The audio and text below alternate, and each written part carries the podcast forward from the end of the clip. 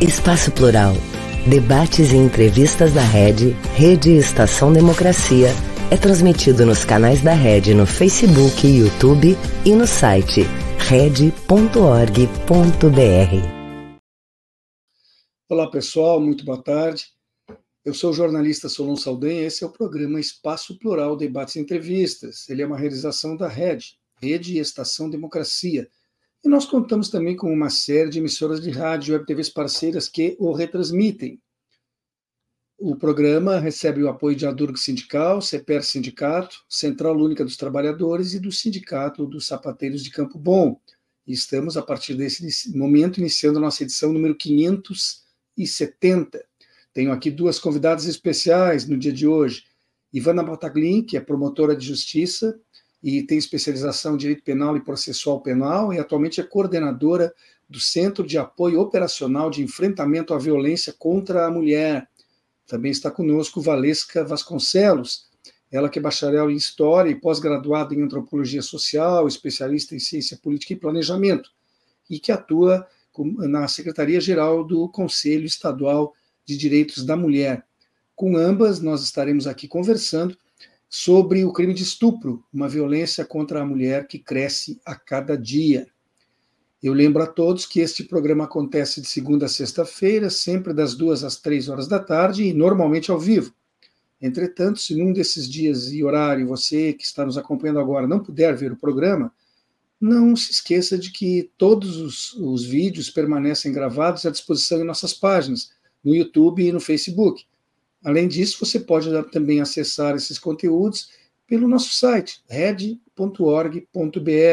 Optando por essa última alternativa, você encontra também uma série de artigos que são especialmente escritos para o espaço, além de notícias que são diariamente atualizadas pela colega jornalista Gisele Agliardi. Seja bem-vinda, Valesca, muito boa tarde. A Valesca nos vê? Estamos sem o sinal da Valesca por um probleminha técnico aí que já estava acontecendo antes de estarmos no ar. Esperamos que já seja superado em curto espaço de tempo. Enquanto isso, obrigado por estar conosco. Boa tarde para você também, Ivana. Boa tarde, obrigada pelo convite e obrigada por tratar desse assunto tão importante, Solon. Sem sombra de dúvida. Agora, Ivana, eu acho que nós podemos iniciar registrando aquilo que consta no Código Penal, né? Sobre o que vem a ser um estupro. E, segundo o texto, se trata de, abre aspas, né, um ato de constranger alguém mediante violência ou grave ameaça a ter conjunção carnal ou praticar ou permitir que com pessoa se pratique um ato libidinoso, fecha aspas. Ou seja, uhum. algo que qualquer um pode estar sujeito, pode ser vítima, né? Sem distinção de gênero. Acontece que esse crime contra mulheres é imensamente maior em número do que eventualmente contra homens, meninos. Sim, sim, as estatísticas que, demonstram isso. Sem sombra de dúvida. Então, isso justifica a forma como a nossa pauta está proposta. Eu coloquei esse esclarecimento para não parecer que seja alguma questão de, de opção por gênero. Mas a minha pergunta para ti, inicialmente, Ivana, é justamente essa. Por que esses índices vergonhosos de estupros contra mulheres estão aumentando ao invés de diminuir? Na verdade, a gente sempre, quando a gente fala de estatística, Solon, a gente fica uh, com uma questão que é a questão das cifras ocultas, né? Uhum. Nós uh, nunca temos uma certeza absoluta de que estão crescendo os índices ou estão crescendo as denúncias porque se estima que em matéria de crimes sexuais, assim como nos crimes de violência contra a mulher, apenas 10% dos crimes são denunciados. Até a, uma das representantes da ONU Mulheres no Brasil tem uma frase que eu acho muito importante, que ela diz, apenas uma mulher denuncia, as outras nove sofrem caladas. Isso em relação à violência contra a mulher em geral. Mas o mesmo ocorre em relação aos crimes sexuais. Uh, a uhum. maioria das, da, das vítimas de crimes sexuais mais de 60% tem menos de 13 anos de idade. Então, nós temos uma, uma, uma cifra muito grande de pessoas completamente vulneráveis que sequer sabem denunciar ou se proteger. E ainda assim, com toda essa cifra oculta, nós temos observado um aumento significativo, O último Anuário Brasileiro de Segurança Pública, que saiu em abril do ano passado, aponta que cresceram todas as formas de violência contra a mulher. Em relação aos crimes sexuais, isso cresceu exponencialmente. Não só em relação ao crime de estupro, que é o mais grave de todos os crimes sexuais, mas em relação a todos os outros crimes uh, contra a dignidade sexual, como, hum. por exemplo, o assédio, a importunação sexual, crimes que antes, de certa forma, eram até invisibilizados, naturalizados, e agora, por força das campanhas, por força de programas como esse que está acontecendo agora, né, que leva essa discussão e o conhecimento às pessoas, eles têm saído dessa invisibilidade, e as pessoas, as mulheres, têm registrado mais. E as mulheres são a, a esmagadora maioria das vítimas dessa espécie de crime. Por isso que o gênero nesse nesse caso ele importa e bastante. A gente Sim. tem que ter um viés uh, de uma perspectiva de gênero para análise desses crimes, sim.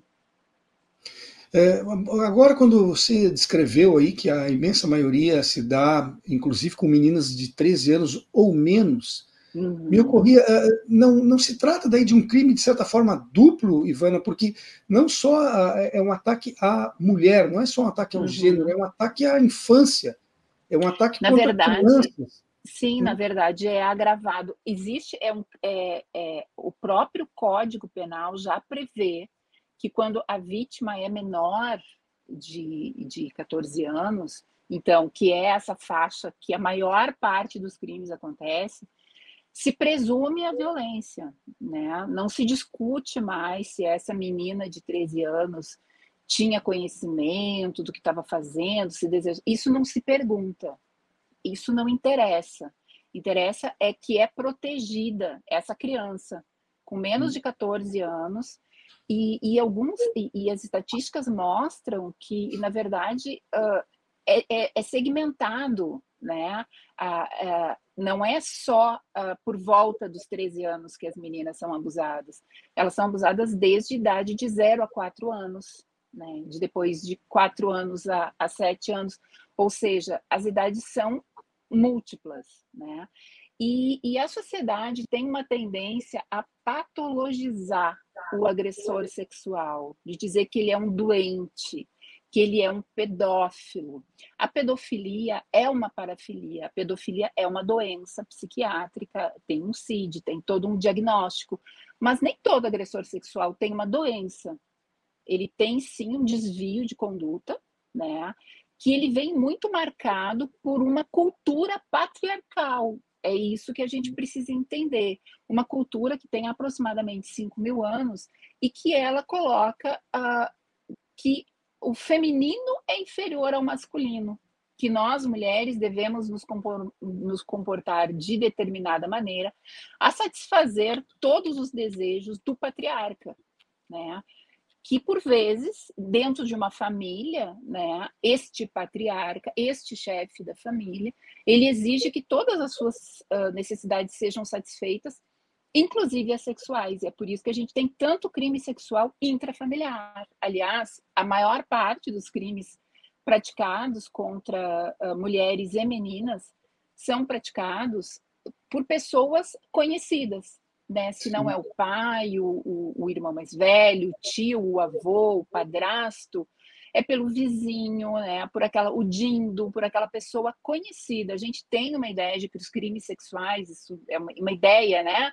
Que é aquela pessoa que uh, sai do mato escuro e pega na rua, quando na verdade não é. A, a casa não é um lugar seguro para as mulheres e as meninas brasileiras. Inacreditável isso, mas é a pura realidade. Valesca está conosco agora, parece que foi resolvido um pequeno problema técnico antes. Uh, Valesca, além de te dar boa tarde, eu falei antes com a Ivana aqui, não sei se você estava conseguindo acompanhar, uh, sobre a questão dos índices vergonhosos né, de estupros estarem aumentando. E ela também levantou a hipótese, que sempre é discutida, inclusive na imprensa, de que não seja uh, porque estão acontecendo mais crimes, e sim porque eles estão sendo mais notificados. Qual é a tua percepção sobre isso, Valesca? Boa tarde, então, Solon. Boa tarde, doutora Ivana. Doutora Ivana é uma grande parceira nossa das mulheres, né? Já temos uma caminhada aí, né, doutora Ivana? É, na verdade, assim, eu acho que a, a força da lei, né, está muito bem explicado pela doutora Ivana, que realmente entende é, disso, de, desse tema e outros, né, relativos à mulher. É, acho que é importante a gente destacar é, algo bastante importante, que também essa, essa questão da, da invisibilidade dessa violência, né? Ela, às vezes, por conta do patriarcado, enfim, aquilo que já foi falado pela doutora Ivana, é, ela, às vezes, é, é mascarada, né, de obrigações que a doutora Ivana também abordou, né? É, de 2013 a 2016, eu estive à frente da Secretaria de Junta da Mulher, do município de Porto Alegre, e, e a gente via muitos casos, principalmente as mulheres é, a partir dos 30 anos, dizendo o seguinte: olha, é, eu tive que fazer sexo com ele, não eram exatamente essas palavras que elas usavam, eu tive que fazer sexo com ele para ele me deixar em paz. Né? E isso não era identificado por essa mulher como uh, violência sexual. Então, a gente teve, né, assim, a gente, eu digo, o Centro de Referência uh, e Atendimento à Mulher, a Márcia Calisto, que é do município, que existe até hoje. A Márcia, inclusive, é, leva esse nome, que a Márcia era uma funcionária do, do município de, de, Porto Alegre, e foi brutalmente assassinada ela e o seu filho, é, pelo companheiro dela, que hoje está é, internado prisionalmente falando, né, no manicômio uh, penitenciário, é, porque também ele, ele a, a, defesa dele argumentou que ele tinha problemas mentais, né, é, então, lá no centro de referência Márcia Calisto, e... Oi. Valesca, eu estou vendo um ruído, não sei, você está com o microfone é, pendurado? Tô. Isso, talvez, Tô. talvez ele esteja Deixa eu tentar arrumar. É, não, ah, deixa eu tentar arrumar aqui. É, porque está havendo uma pequena interferência no seu som. Nós estamos conseguindo te entender, mas com certeza, se o som Sim. ficar mais claro, vai ser mais conveniente para todo mundo. Deixa eu tentar prender ele aqui. Não, imagina. É, o meu objetivo, meu objetivo é justamente que fique bem claro as tuas exposições, porque elas são muito pertinentes e importantes. Vê se, vê se agora ficou mais sem, sem ele fazer é, barulho. Aparentemente, aparentemente, sim. Pode prosseguir, tá. desculpe mais uma vez. Continue. Não, sem problema. É, então, assim, a gente levava um tempo, né, dentro do centro de referências profissionais, que são profissionais que estão até hoje no centro de referência Márcia Calisto, e que são pessoas extremamente preparadas, é, com uma caminhada dentro do serviço público, né, por isso também a necessidade desse tipo de serviço ser público e a necessidade dos serviços públicos, assim como o Ministério Público, aí na figura da doutora Ivana, que é uma grande parceira, então levava-se um tempo para que esta mulher entendesse que aquilo que ela dizia ser uma obrigação, na verdade, era estupro. Não tem outra palavra, né? É, e assim, o tempo, é, de acordo com cada uma das mulheres, né? As mulheres, os seres humanos, de uma forma geral, nós temos um tempo para maturar algumas ideias, principalmente quando essas ideias são ideias novas, né? Entre aspas, é, em que a gente precisa se acostumar com essa visão. Em relação uhum. a, ao, ao de crimes ou não, a doutora Ivana sabe isso muito melhor do que eu. A lei da Penha, quando veio, é uma lei extremamente inovadora. Quando veio, ela também disse, ó, a lei, as pessoas diziam, né, que a gente vive num mundo onde todo mundo tem opinião sobre absolutamente tudo. As pessoas diziam, viu, a lei Maria da Penha não é uma coisa legal, porque agora as mulheres estão apanhando mais. Essa era a desculpa que se dava. Não, na verdade, as mulheres começaram a denunciar essa violência que elas sofriam. A violência foi tomando, o, uh, ela foi dividida em, em, dividida no sentido didático, né, é, em, em, em, tipos de violência, né, porque a violência não é só agressão física, a violência também é uhum. patrimonial, e a gente sabe disso, a gente viu agora há pouco tempo o caso aí da, da jornalista, jornalista não é, é jornalista, assim, apresentadora Ana Hickman, né, Ana Hickman sofreu todos os tipos de violência. A patrimonial, né, porque ele, o, o, então companheiro, esse companheiro, estava dilapidando o patrimônio que ela construiu, né, com o trabalho dela como modelo, depois como apresentadora, enfim, como uma pessoa pública, é, também sofreu a violência física, né, e provavelmente tudo isso começou com uma violência é, psicológica muito grande, que é normalmente como é, se, se começam essas violências, né? É, a gente costuma dizer que assim, a, a, violência ela não ocorre é, de um momento, a violência física, principalmente, ela não ocorre um belo dia, né? As pessoas acordam, se espreguiçam e dizem, ah, hoje eu vou bater na minha companheira, né? Na minha namorada, né? enfim, na minha esposa. A violência, ela é, ela começa lentamente com coisas muito sutis, extremamente sutis, né? Que vai desde a aparência até o tipo de trabalho que não está sendo realizado, né? Ah, o trabalho de casa é um trabalho que, quando ele não é feito, é que ele é observado. Né? Enquanto está fazendo, não tem problema. Então, pode tirar o copo dentro da pia depois da, da, mãe ter lavado a louça, não tem problema. Mas se ele deixar, de, se ela deixar de lavar a louça, se ela deixar de, de, de, arrumar as camas e fazer a comida, ele começa a aparecer, né? E aí é, é, nessa não, não realização que ele, ele se visibiliza. Então, assim, é, essas questões todas da violência, ela, ela vem num, num processo muito lento, às vezes nem tanto, mas sempre com aquele espírito de, uh, de dominação, né, do patriarcado. Eu sou o chefe de família, né, eu acho muito engraçado. No último censo, perguntaram para mim quem era o chefe de família, e eu tive que dizer, olha, nossa família não tem chefes, né, somos eu e meu companheiro, então nós, nós somamos as, as contas e pagamos juntos as contas, né, não tem alguém que tem mais ou tem menos, eventualmente, se eu estiver desempregado, ou se meu marido estiver desempregado, alguém vai arcar né? Quem não estiver desempregado vai arcar, mas não existe um chefe de família. Vai, vai suprir com aquilo que, tá, que hoje é. é. Hoje é. o Brasil, por é. exemplo, 42% da população é, das mulheres, né, são chefes de família, assim, bem entre aspas. E esse número é um número que vem crescendo. Valesca, eh, eh, então eu vou te pedir de novo, a partir de agora, nas tuas respostas, segure o microfone com a mão, porque eu acho que vai ajudar a resolver. Tá. Ivana, não deu certo, uma né? É, melhorou um pouquinho, depois retornou ao problema.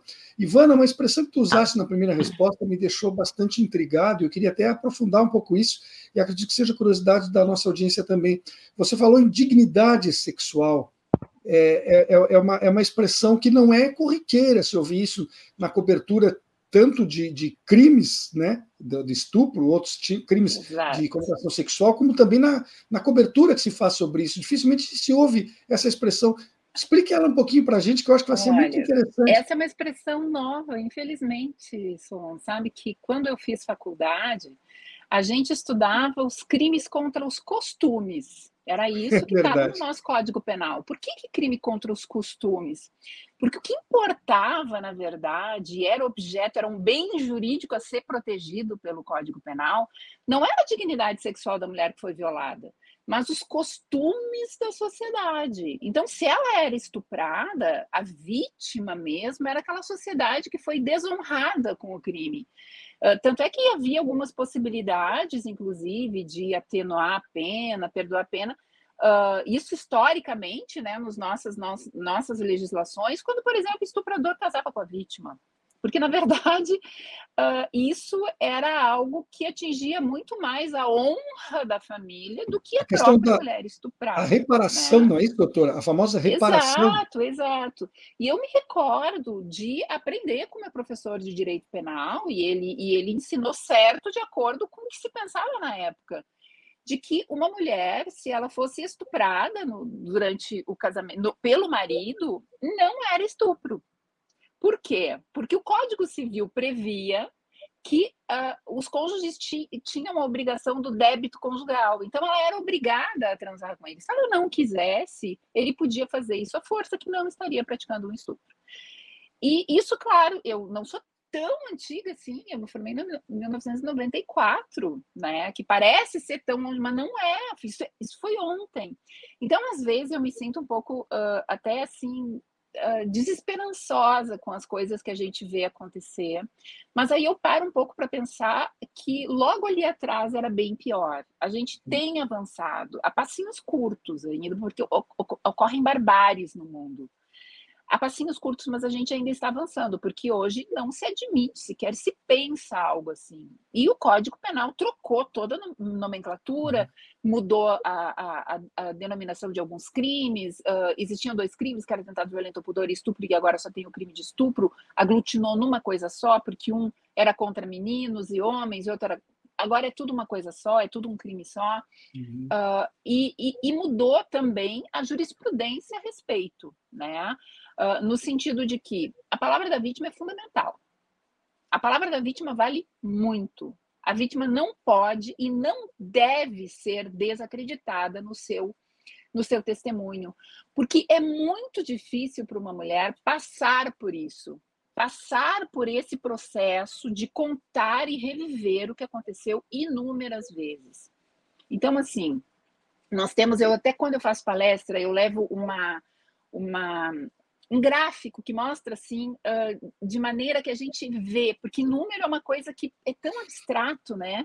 E esse gráfico mostra a quantidade de pessoas que são denunciadas, que naquele gráfico todo equivale a 10%, o número de estupradores denunciados, os que são efetivamente julgados e condenados, e os que então são presos e cumprem uma pena. São, é isso vai diminuindo cada vez mais. E lá embaixo no gráfico tem um bonequinho bem pequenininho mostrando as denúncias falsas. Então, assim, a ideia de que as mulheres inventam, isso é, é, é chega a ser absurdo, porque as mulheres, quando são estupradas, elas não denunciam.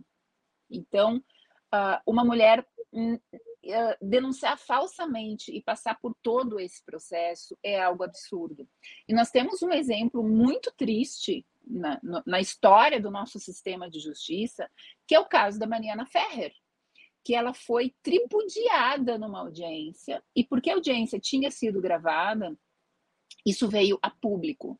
Né? Uh, em relação ao processo dela, assim, teve o, o desfecho, não foi dos melhores, mas o que serviu como lição para nós daquele uh, evento nefasto foi uma lei que surgiu a partir desse, desse caso, que é a lei que foi denominada Mariana Ferrer, tem o nome dela, que vem para dizer justamente isso, que não é possível que uma mulher seja revitimizada durante o seu processo.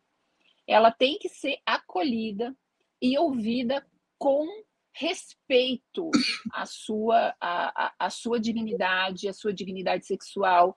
Enfim, isso tudo tem que ser preservado porque justamente em razão disso é que as mulheres não denunciam. Elas têm muito medo do julgamento que as pessoas do sistema de justiça vão fazer, desde uhum. o primeiro policial que vai atendê-la, até o juiz, o promotor, o advogado, o defensor em audiência, os peritos que vão fazer a perícia nela, os, uh, o sistema de saúde que eventualmente vai atendê-la para fazer um aborto previsto em lei, porque o estupro que gera um aborto, que, que uh, perdão, que gera uma gravidez, é possível que essa mulher faça um aborto, inclusive sem registrar ocorrência policial.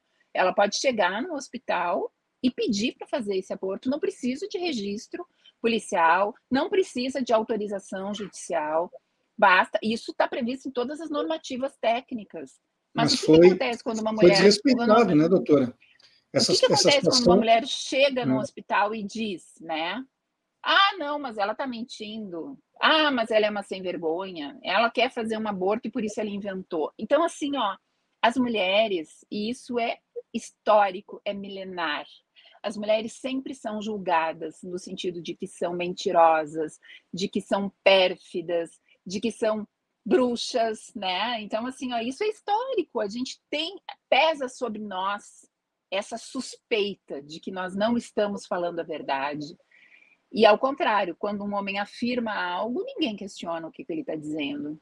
Tem um, um, jurista da meados da idade da idade média que dizia, Jean Baudin, que ele dizia, as mulheres diante dos tribunais são sempre menos críveis do que os homens. E a gente fica pensando, ah, mas isso foi lá na Idade Média. Não, não é lá na Idade Média. Ainda hoje, tudo que uma mulher diz diante de um tribunal, dentro de um inquérito policial, é questionado. Mas qual é o interesse que ela tem? Por que será que ela só denunciou agora? Mas o que ela quer denunciando ele? Mas por que, sabe? Isso é cansativo, isso é aterrorizante. E por isso que a gente tem essas cifras tão tristes de 90% dos crimes não denunciados. A gente entende por que, que essas mulheres não denunciam. Mas é o nosso papel reverter isso. É uma luta bem difícil, mas é o nosso papel reverter isso, acolher essas mulheres.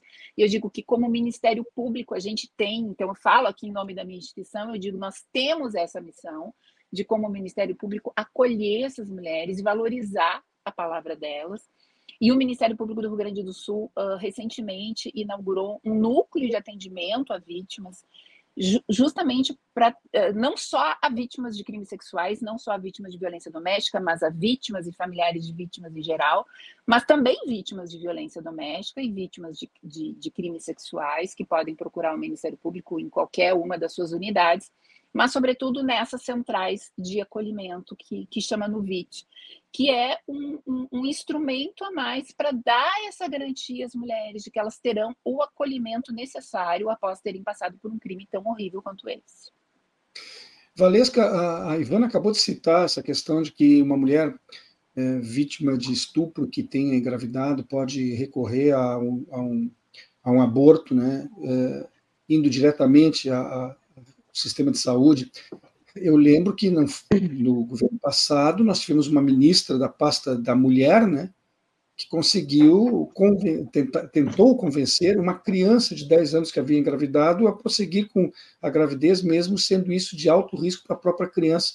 Essa questão dos costumes, como foi posta antes, uh, e essa pauta de, de costumes está voltando a ser relevante, não é um atraso para essa, essa busca de justiça e busca de equidade na sociedade, nós não corremos um risco muito grande se esse, se esse tema volta a, a ter o peso que algumas pessoas estão pretendendo, Valesca? Ah, com certeza, assim, eu, eu acho que tudo que a doutora Ivana falou, né, e com bastante propriedade, uh, a gente, a luta é árdua o tempo inteiro, né, e eu imagino que nas palestras da, da, da doutora Ivana, ela também vai a escolas, que é super importante, a, a escola é um dos espaços onde a gente detecta né, onde a sociedade uh, detecta, o professor na sala de aula consegue detectar a, essa violência que a criança está sofrendo, enfim, o adolescente. Uh, quanto ao atraso, olha, eu nem sei o que, o que dizer para não ferir suscetibilidades, né, cada um tem uma, uma opinião, mas assim, o atraso que nós tivemos nos últimos anos com esses questionamentos, eles são uh, decisivos para que a gente involua né, falando assim bem bem uh, abertamente, é, de tudo aquilo que foi uma luta, né, de, de, na época que nós estávamos, somos contemporâneas de, de faculdade, não pelo direito, mas na, na mesmo, no mesmo período que a gente que eu me formei também foi em 94. Então, assim, é bastante complicado. A gente também pensava, eu mesmo estando no movimento de mulheres há muito tempo, sou filha de uma mulher que era do movimento de mulheres e entrei por isso, né? Por, uh, até porque, assim, por questões que são uh, afetas as mulheres. A minha mãe, depois da escola, não tinha onde me deixar e me levava nas reuniões juntas. Então, eu conheço muita gente que hoje não está mais militando diretamente no movimento social de mulheres, mas eu conheci essas mulheres que foram as minhas inspirações junto com a minha mãe. Então, é, a gente, eu, eu vi a evolução disso. Eu sou uma pessoa totalmente diferente é, de cinco anos atrás. Né? Eu tive que aprender novas nomenclaturas, eu tive que é, respeitar, inclusive, aquilo que todos nós somos preconceituosos né? Todos, absolutamente todos. Quem disser que não é, na verdade, está faltando com a verdade, né? É, na realidade, falta com a verdade. Então, todos nós temos coisas para aprender. Não é fato de a doutora Ivana ser uma, uma militante no sentido formal, dentro do Ministério Público, incansável na luta pela, pela, pela equidade de gênero, e eu também estar no movimento social não quer dizer que a gente não tem os nossos preconceitos. Então, esses últimos anos que a gente teve no Brasil foram anos extremamente cansativos para nós, principalmente, já estamos há mais tempo, né? Então a gente precisa, na verdade, formar novas Ivanas e novas Valescas para que é, a gente também vá, né, saindo lentamente, é, não saindo, né, mas dando espaço para essas mulheres que são mulheres é, que precisam continuar a luta. Agora, com certeza, os últimos anos foram bastante complicados. Bem, nós temos um pequeno intervalinho agora, que estamos chegando sobre a metade do programa, mas eu digo para vocês que não chega a ser um minuto e já retornaremos para a continuidade, continuidade do assunto que estamos abordando.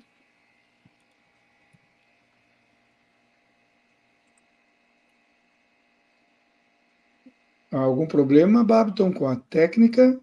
Se há, eu prossigo e colocamos um intervalo um pouco mais adiante. Eu acho que está havendo uma dificuldade, então eu vou te fazer uma pergunta, Ivana. Vou, já que houve uma, uma questão que, que pediu que eu traço comercial. Há casos que terminam sendo de fato emblemáticos. Né? Eu, eu lembro agora daquele anestesista preso em flagrante ao abusar de uma paciente durante uma cesárea.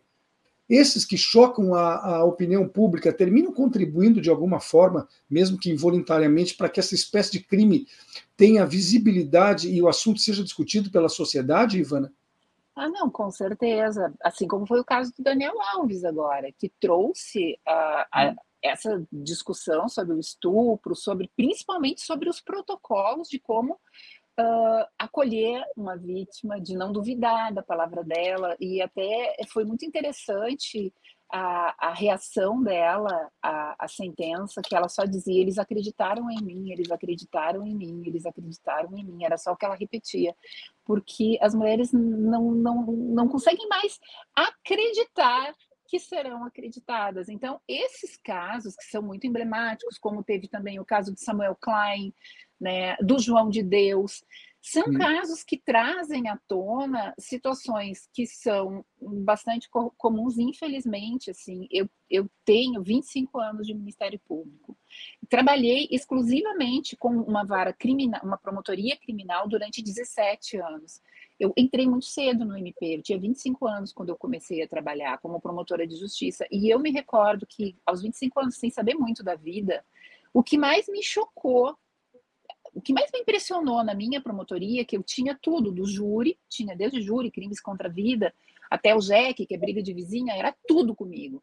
O que mais me impressionou foi a quantidade de estupro, porque eu não imaginava que isso existia. Eu imaginava aquilo, né, o, o do, do, senso comum, que o estuprador é aquele cara com uma cara de tarado que sai do, de trás de um lugar escuro e ataca uma mulher na, na, rua. Eu não sabia, eu não tinha conhecimento de que os estupros acontecem dentro de casa e, sobretudo, contra crianças. E aquilo foi me, me, me deixando cada vez mais uh, ansiosa, né, de, de saber como o mundo é e como as coisas aconteciam, né? Numa cidade que parecia, e era uma cidade pacata em relação às, às, às demais espécies de crime, mas aqueles crimes em comum, os crimes né, contra a dignidade sexual, eles eram em número muito grande. Isso fez com que eu me, me aproximasse cada vez mais da matéria, e também da matéria relativa à violência contra a mulher. Eu costumo dizer assim, ó, eu não nasci feminista, muito pelo contrário. Eu fui criada uh, numa família machista, racista também, preciso dizer.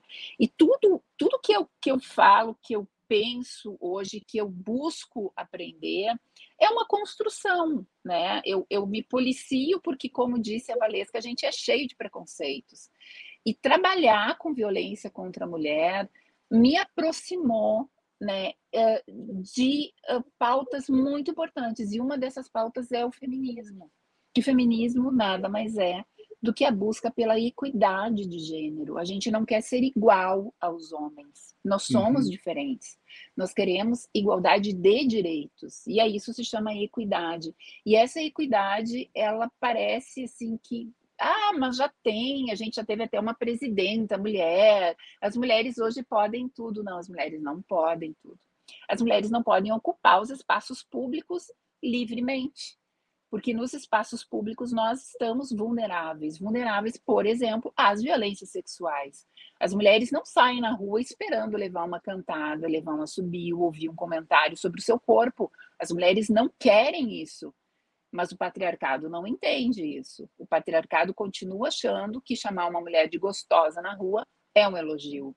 Nós não temos direito ao espaço público, nós não temos direito aos espaços de poder, porque quando nós ocupamos espaços de poder, nós sempre somos questionadas se nós estamos à altura daquele espaço, se nós precisamos cuidar dos nossos filhos e, ao mesmo tempo, ocupar esse espaço, nós não, ou não somos boas mães, porque não estamos o tempo inteiro com eles e somos julgadas por isso, ou não somos boas profissionais porque estamos nos preocupando com as tarefas da casa. Quando, na verdade, é histórico que o cuidado sempre foi empurrado para nós. e nós assimilamos as tarefas do cuidado. Então, isso traz uma desigualdade, porque os homens não trazem com eles essa carga de ter que cuidar da casa. E não falo nem de cuidar de ir lá limpar o banheiro, mas é aquele cuidado no sentido de pensar o que vai ser o cardápio da semana. Só o pensar em gerenciar já é uma carga mental que sempre recai uhum. sobre as mulheres. Os homens uh, são, na verdade, eu não estou dizendo nem que assim ó, é culpa deste ou daquele, não. É a culpa é da sociedade que faz, uh, nos socializa dessa forma, socializa os homens para que ganhem o mundo, né? Tenham uma boa carreira, uma boa profissão, porque para eles é importante serem os provedores, né? Eles aprendem isso. E para nós mulheres é ensinado que nós temos que ser uh, umas boas esposas, boas mães, boas profissionais. A gente tem que ser boa em tudo e tem que dar conta de tudo. Sobretudo, a gente tem que dar conta de tudo. Isso, aliás, é um mito. O mito da mulher que dá conta de tudo. Não, nós não damos conta de tudo, nós estamos exaustas. Nós estamos profundamente exaustas, tentando levar essa tarefa. Isso também é causa de violência. Tá tudo interligado, né? Parece assim, olha, Parece que a promotora deu uma viajada, ela estava falando um assunto e foi lá parar no outro. É que está tudo completamente ligado. A violência nasce nas pequenas coisas, naquela, naquele atrito que dá, como disse a Valesca, o atrito que acontece entre o casal porque não estava, a louça não estava lavada no momento que tinha que ser lavada. Então, por que que tu não faz? Então, assim, ó, é, esses estereótipos de gênero, né, que são, uh, é, é, imprescindível que a gente rediscuta esses estereótipos, esses papéis, né, o que são estereótipos de gênero? São os papéis que o homem tem que, que uh, desempenhar, as mulheres têm que desempenhar, né? É menino veste azul, menina veste rosa, menina tem que sentar de, de, de, de perna fechada, tem que usar vestido, uh, menino tem que ser agressivo, né? Menino tem que, tem que conseguir tudo que quer a qualquer custo. E depois ele se torna um homem que não sabe receber um não. Né? Então, assim, é o modo como a gente está socializando as nossas crianças, a gente tem que rever. Sem dúvida alguma. Agora parece que o problema técnico que eu tive ainda ah, há pouquinho foi resolvido e nós poderemos ter um intervalo comercial. Eu peço que vocês aguardem um minuto e já retomamos a conversa. Um país sem serviço público, sem concurso público, dependendo de nomeações políticas. Já imaginou? É o que pode acontecer com a aprovação da reforma administrativa. A Durga Sindical, em defesa dos professores e da educação pública e de qualidade. Esse governo é cruel. Olha o que, que, fizeram comigo. Eu ganhava muito mais em 2014 do que recebo hoje em dia. É assustador. Eles querem acabar com a gente. Tu viu o IP? Estamos pagando a conta mais uma vez. E isso é consequência de nove anos sem reajuste nos salários. Só tem um jeito: o povo entender o valor da educação e irmos à luta pelo reajuste dos nossos salários. CPERS. Reajuste já. Voltamos com o programa Espaço Plural Debates e Entrevistas. Ele é uma realização da Rede Estação Democracia e nós contamos com uma série de emissoras de rádio e TV parceiras que o retransmitem. Hoje estão aqui conosco Ivana Bataglin, eh, promotora de justiça, que tem especialização em direito penal e processual penal e atualmente é coordenadora do Centro de Apoio Operacional de Enfrentamento à Violência contra a Mulher, que é do Ministério Público aqui do Estado. Né? Valesca Vasconcelos, bacharel em História, pós-graduada em Antropologia Social, ela é especialista em Ciência Política e Planejamento e está na Secretaria-Geral do Conselho Estadual dos Direitos da Mulher. Com ambas eu estou aqui conversando sobre o crime de estupro, uma violência que tem crescido né, a cada dia. Uh, Valesca, uh, foi citado antes de passagem o caso do Daniel Alves, que entre esses uh, que, que dão destaque na mídia, talvez o mais recente. Tivemos um outro jogador de futebol há muito tempo atrás, né, que foi o Robin. Mas o, o Daniel Alves, apesar de ser brasileiro, ele enfrentou uh, processo e julgamento lá na Espanha, porque foi lá que aconteceu esse crime do qual ele foi acusado e condenado. Uh, e a questão da punição, uh, há uma dúvida se ela foi adequada ou não, porque ele recebeu uma pena mínima, né, quatro anos e meio. É, e há pessoas que dizem que mesmo assim foi exemplar porque vai abrir um precedente e assinalar que tal conduta não será mais aceita. Isso lá na Espanha, que a rigor é de primeiro mundo, né? um país de primeiro mundo. Aqui no nosso país a situação às vezes é muito menos uh, produtiva do, do, aspecto da questão judicial. O que tem a dizer sobre isso? Você acha que foi exemplar tanto para a Espanha quanto para o Brasil o fato dele ter sido punido? Olha, eu acho que punição é sempre importante para esses casos e outros, né? É, o que eu acho, assim, em relação. Eu não conheço, obviamente, direito nem o brasileiro, assim, a gente circunda em alguns temas e alguns, alguns artigos, digamos assim, algumas matérias do direito, mas especialista não sou eu, né?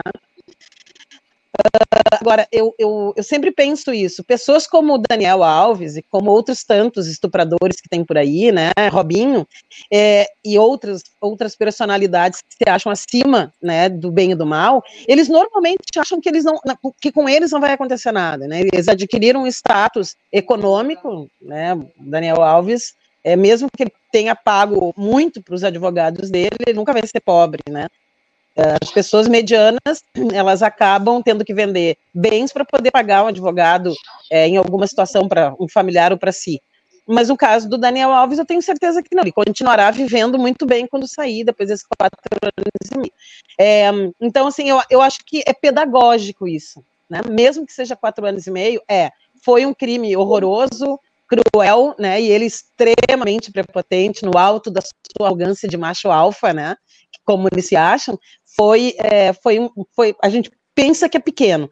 Agora, se a gente parar para pensar que essa arrogância toda de, do não vai dar nada, e de repente ele se vê, já está um ano na prisão, vai cumprir mais três anos e meio, é, é pedagógico. Por outro lado, nós temos que agradecer a outro jogador de futebol, pelo fato do Daniel Alves não ter ficado mais tempo na cadeia, que foi o menino Neymar, que eu não sei por que insistem em chamar um homem adulto né, que tem filhos já de menino, como se fosse uma desculpa para a quantidade de, de absurdos e coisas erradas que ele diz e faz.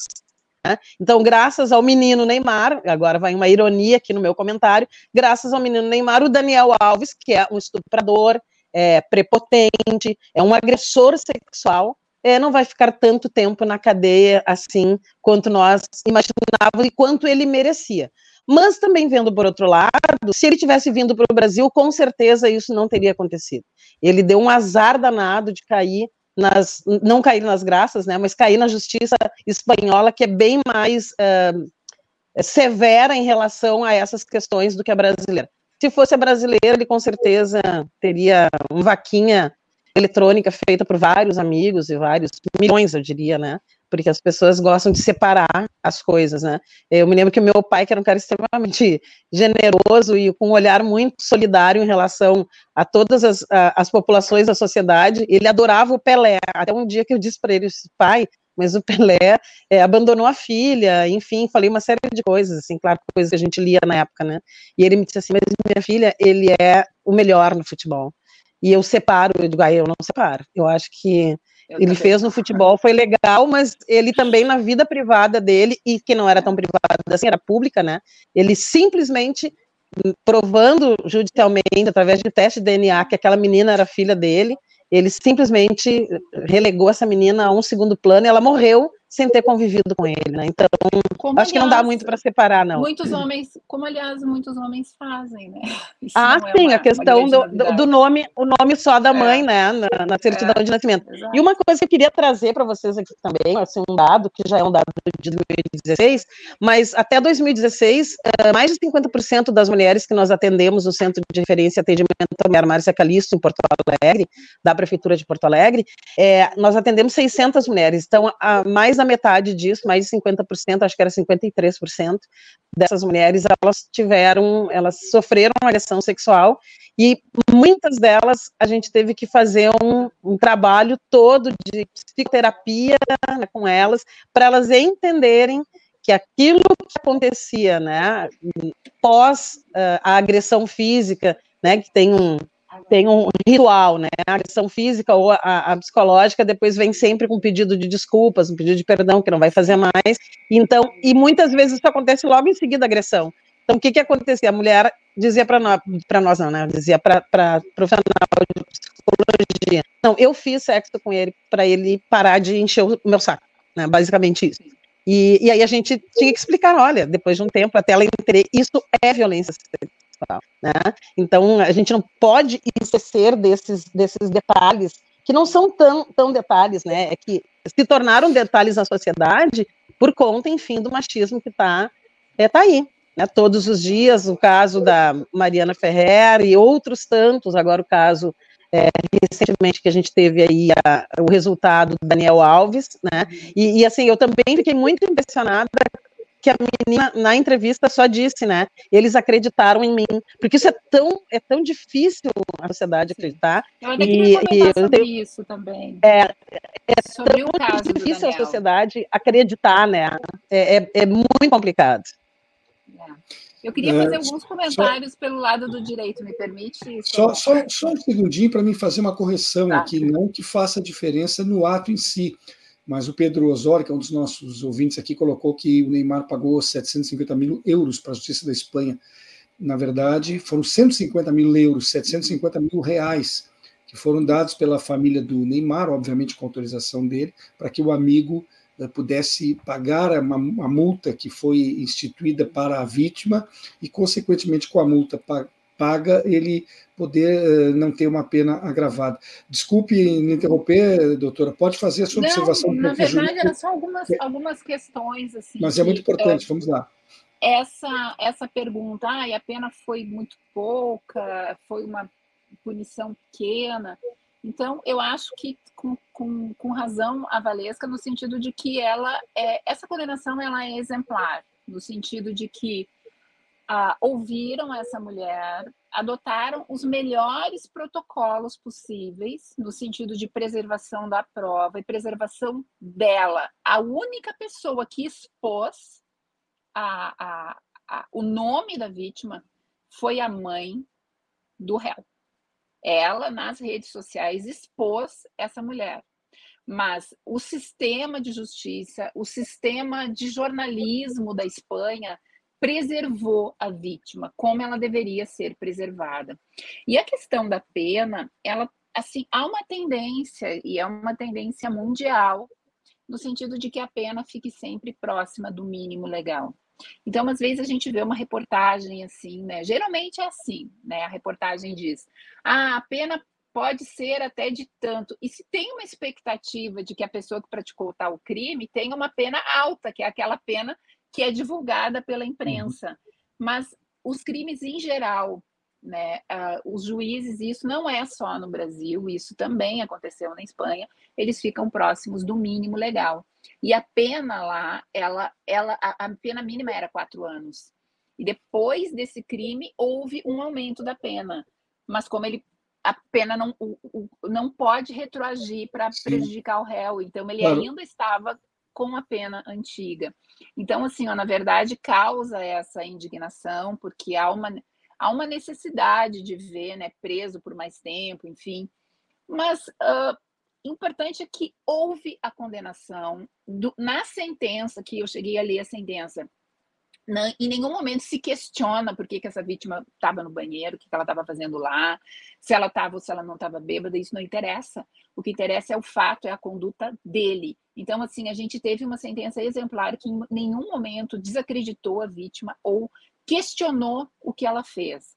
Mas também a gente vê que é um processo que tinha uma prova muito retumbante, uma prova muito boa no sentido de que, além da palavra dela, que sempre deve ser valorada, tinha câmera de segurança, enfim, e todas as teses que ele tentou argumentar, teses que aqui, inclusive, essa da embriaguez aqui no Brasil não, não caberia, mas lá poderia ter cabido, foram afastadas. Então, assim, eu acho que é importante, a gente comemora, né? Mas, por outro lado, como disse a Valesca, essa, essa solidariedade do patriarcado, né? Que vem para pagar a, a. É bom, é só entrar nas redes sociais e a gente vai ver que o patriarcado apoia o que ele fez, o patriarcado está apoiando, né? Então, assim, nós temos alguns ah, representantes ferrenhos desse patriarcado que acham que ela tá, é, ainda acham, apesar da sentença, que a vítima mentiu, que alguma coisa. Então, quer dizer, uh, é importante a sentença para a gente ter um, um, novo olhar sobre as coisas, né? E, e, dizer que há mudança de paradigma, mas a gente ainda tem muito a caminhar. Mas eu acho bastante relevante essa sua observação de que quando o crime foi cometido, a lei tinha um texto e agora, depois dele, a lei tem outro. Logo, uhum. ele não poderia ser julgado pelo texto atual, e sim pelo texto da época sim, em que cometeu não pode retroagir para prejudicar. Claro. Isso lá e aqui no Brasil também. Consequentemente, os quatro anos e meio de pena que ele recebeu não é a pena mínima pena mínima de agora, da nova lei, mas para a lei antiga era uma pena mais considerável. Né? Outra coisa que eu queria ver, doutor Ivana, uh, fiquei, ficou, achei bem curioso quando eu fui ver a cobertura desse caso do Daniel Alves, que aqui no Brasil, por exemplo, as campanhas de prevenção contra o abuso sexual usam como lema não é não. E lá na Espanha eles abordam a mesma questão pelo outro lado, pelo lado inverso. Exatamente. Lá, lá eles dizem só sim é sim, né? É, só e, é, mas no fundo é a mesma coisa. Eu queria, a, a senhora acredita que as campanhas são eficazes? Há como dimensionar o resultado dessas campanhas uh, levadas a cabo pela imprensa? Elas são, eh, na verdade, o Solo CSI, ele surgiu, é, é, é um protocolo, né? Que surgiu a partir de um crime bárbaro ocorrido lá, em que uma menina de 18 anos foi estuprada por cinco homens, assim, com diversos atos sexuais, e foi filmada. Uh, o nome desse se criou um nome para esse para esse fato que se chamava Lamanada e, e foi julgado uh, eu não me lembro como é que é o nome exato o termo que usa para dizer qual era o crime mas entenderam que não era estupro porque não verificaram que ela resistiu efetivamente. Então, a partir disso, se levantou um movimento na Espanha, sobretudo dos movimentos sociais de mulheres, no sentido de que, uh, então, tivesse, é isso, só o sim é sim.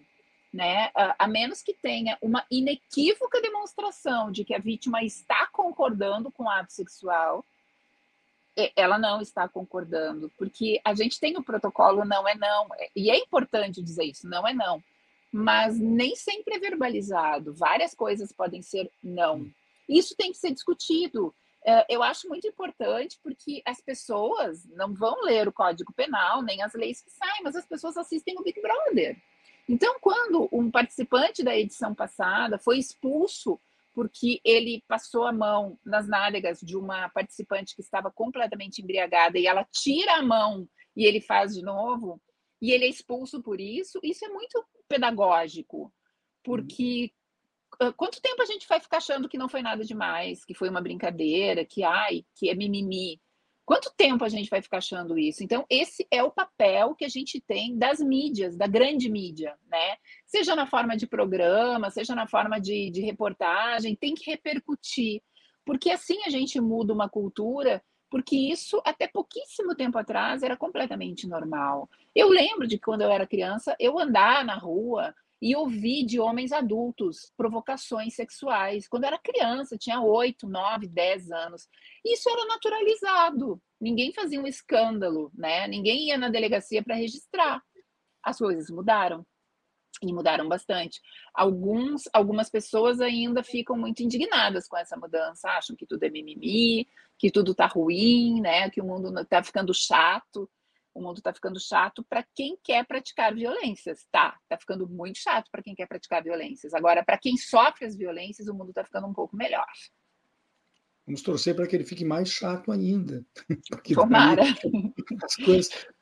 Valesca, e a questão da importunação sexual, Valesca, o que, que pode dizer sobre ela? Ontem mesmo nós tivemos um Grenal aqui em Porto Alegre, ocorrido no estádio Beira Rio, Uh, e um funcionário do Esporte Clube Internacional, que usava a roupa do mascote colorado, o Saci, foi acusado por uma repórter de tê-la abraçado e beijado sem o seu consentimento. E o fato, obviamente, vai ser investigado. A importunação sexual não tem que ser combatida, até porque, de certa forma, ela é uma porta de entrada para esses crimes maiores, como, como estupro. Qual é a tua posição, Valesca? Com certeza, e, é para isso que a gente está no, nos conselhos né, estaduais, municipais e o nacional, é, tentando mudar essa, essa, essa ideia de que o, o, os corpos, nossos corpos são públicos, né? Os nossos corpos não são públicos.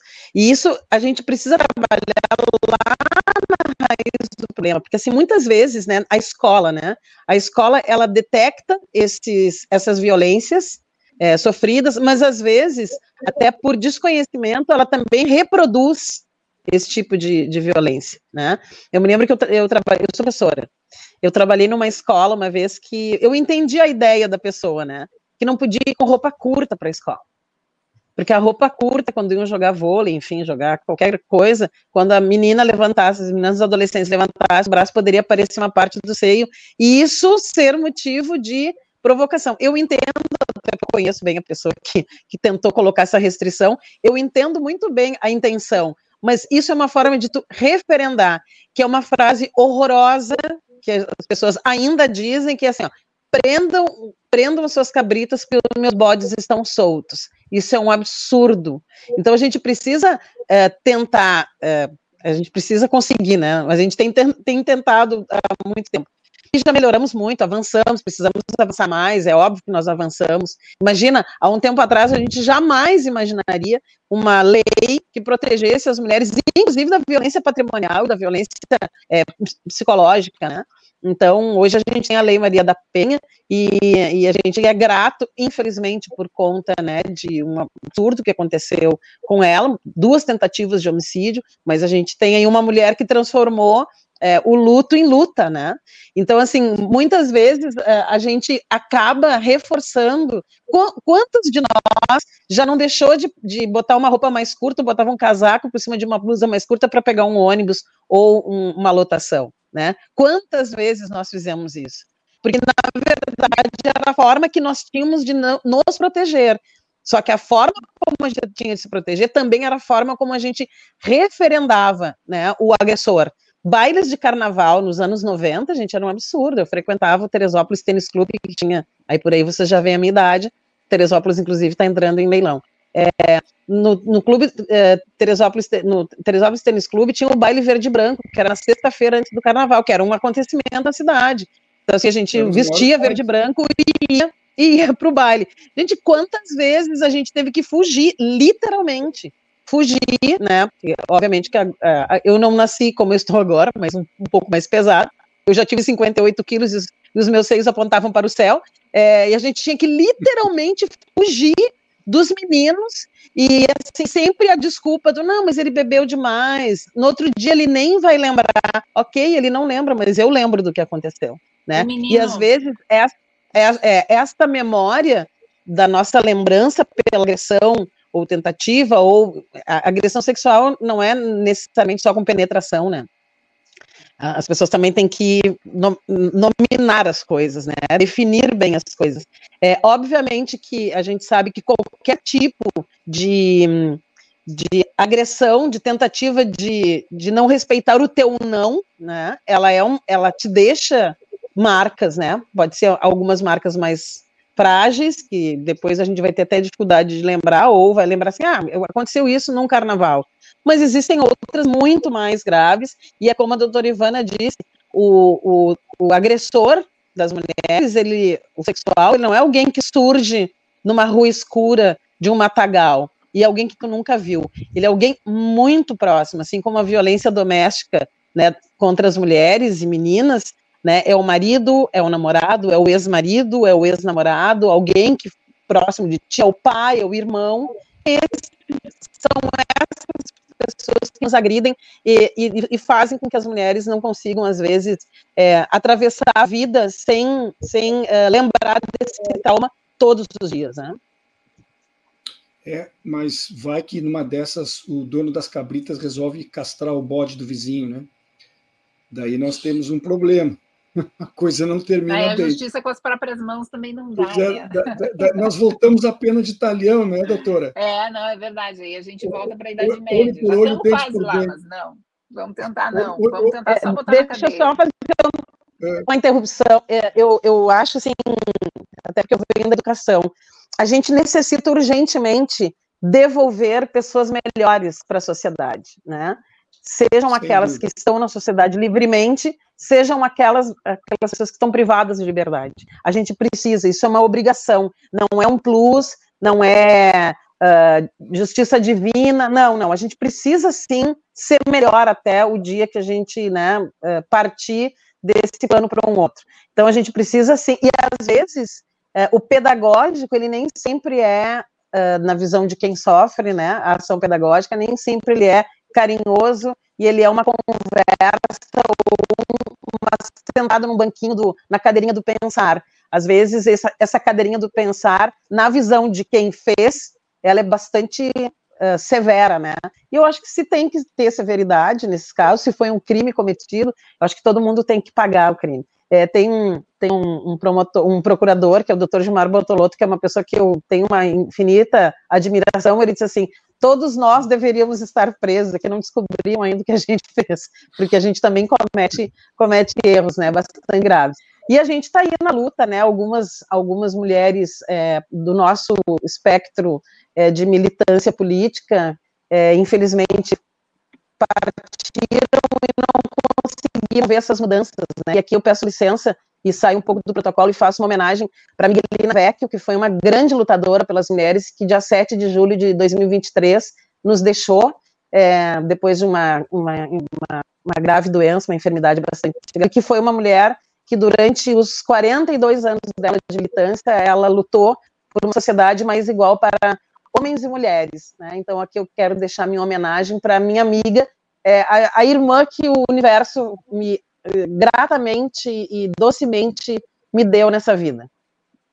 É, Valesca, a Guilhermina, eu tive duas oportunidades de entrevistá-la nesse programa.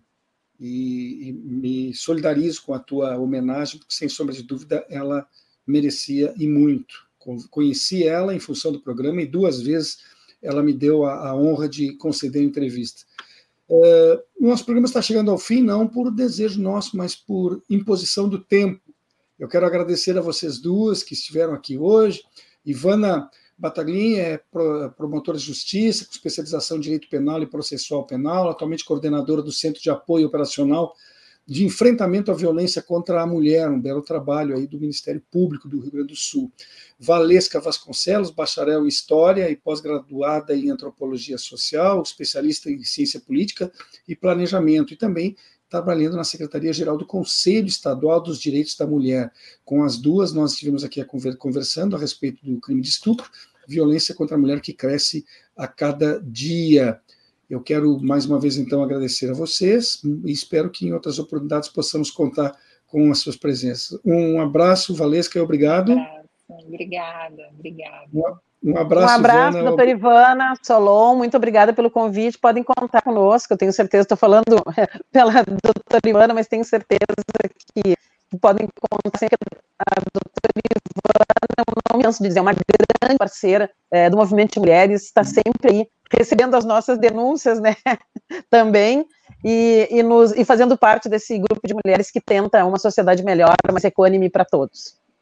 Uma parceria boa, Bom, né, Valesca? Muito obrigada é, pelo convite. Eu, eu, quero colocar duas coisas aqui rapidamente, mesmo que o nosso horário estourado. Primeiro, uh, pedir desculpas, né, que o, micro, que o som da Valesca em alguns momentos não esteve tão bom, mas nós não tivemos como resolver aqui e a presença dela é essencial no programa. E segundo, foi posto aqui pelo Itaqui, ó, pedindo um telefone de denúncia, doutora, se quiser acrescentar, mesmo extrapolando o horário, é muito importante. Quem toma conhecimento de um crime de estupro tem a obrigação de denunciar. Faz isso para é, que número? O número da polícia, sim, primeiramente? Assim, ó, 190? Ó, se for, uh, se está acontecendo, se é urgente, se tem risco, 190, Polícia Militar. Se sabe que alguém está sofrendo crime sexual, é, provavelmente intrafamiliar, diz que 100 ou diz que 180. O diz que 100 ele, ele é do, dos direitos humanos para as crianças, né? E o diz que 180 para as mulheres. Tá bem, é isso, isso era importante. É, foi, foi bom aqui o nosso ouvinte ter chamado a atenção, porque eu ia deixar passar isso, né? Não alertar para a necessidade da denúncia. Muito obrigado aqui pela contribuição, ajudou Imagina, muito obrigada. E o, é, bastante importante só para lembrar, uma rede, né, doutora Ivana, uma rede de atendimento Sim. com serviços para as mulheres é bastante importante. Muito bem. Uh, eu quero lembrar que este programa recebe o apoio de Adurgo Sindical, CEPER Sindicato, Central Única dos Trabalhadores da CUT-RS e do Sindicato de Sapateiros de Campo Bom. Encerro agradecendo aos colegas Babiton Leão, que cuidou da técnica, e Graça Vasques, que lidera a produção. Concluo com meu muito obrigado a você, que está na audiência e é a verdadeira razão da nossa existência. Grande abraço e a, até amanhã. Espaço Plural é exibido pelas redes sociais dos seguintes parceiros: CUT RS, Rede Soberania, Rádio Com Pelotas, O Coletivo, Rádio Ferrabras FM de Sapiranga, Coalizão do Movimento contra a Discriminação Social, Coletivo Pão com Ovo, Jornal Brasil Popular e TV Caxias em sua página no Facebook e pelo canal 14 da NET Claro, Jornal Já Porto Alegre, Portal Litoral Norte RS e Terra Livre Rádio Web de Ulha Negra, Passo de Torres TV, para Desporto TV e Paideia TV em seus canais no YouTube.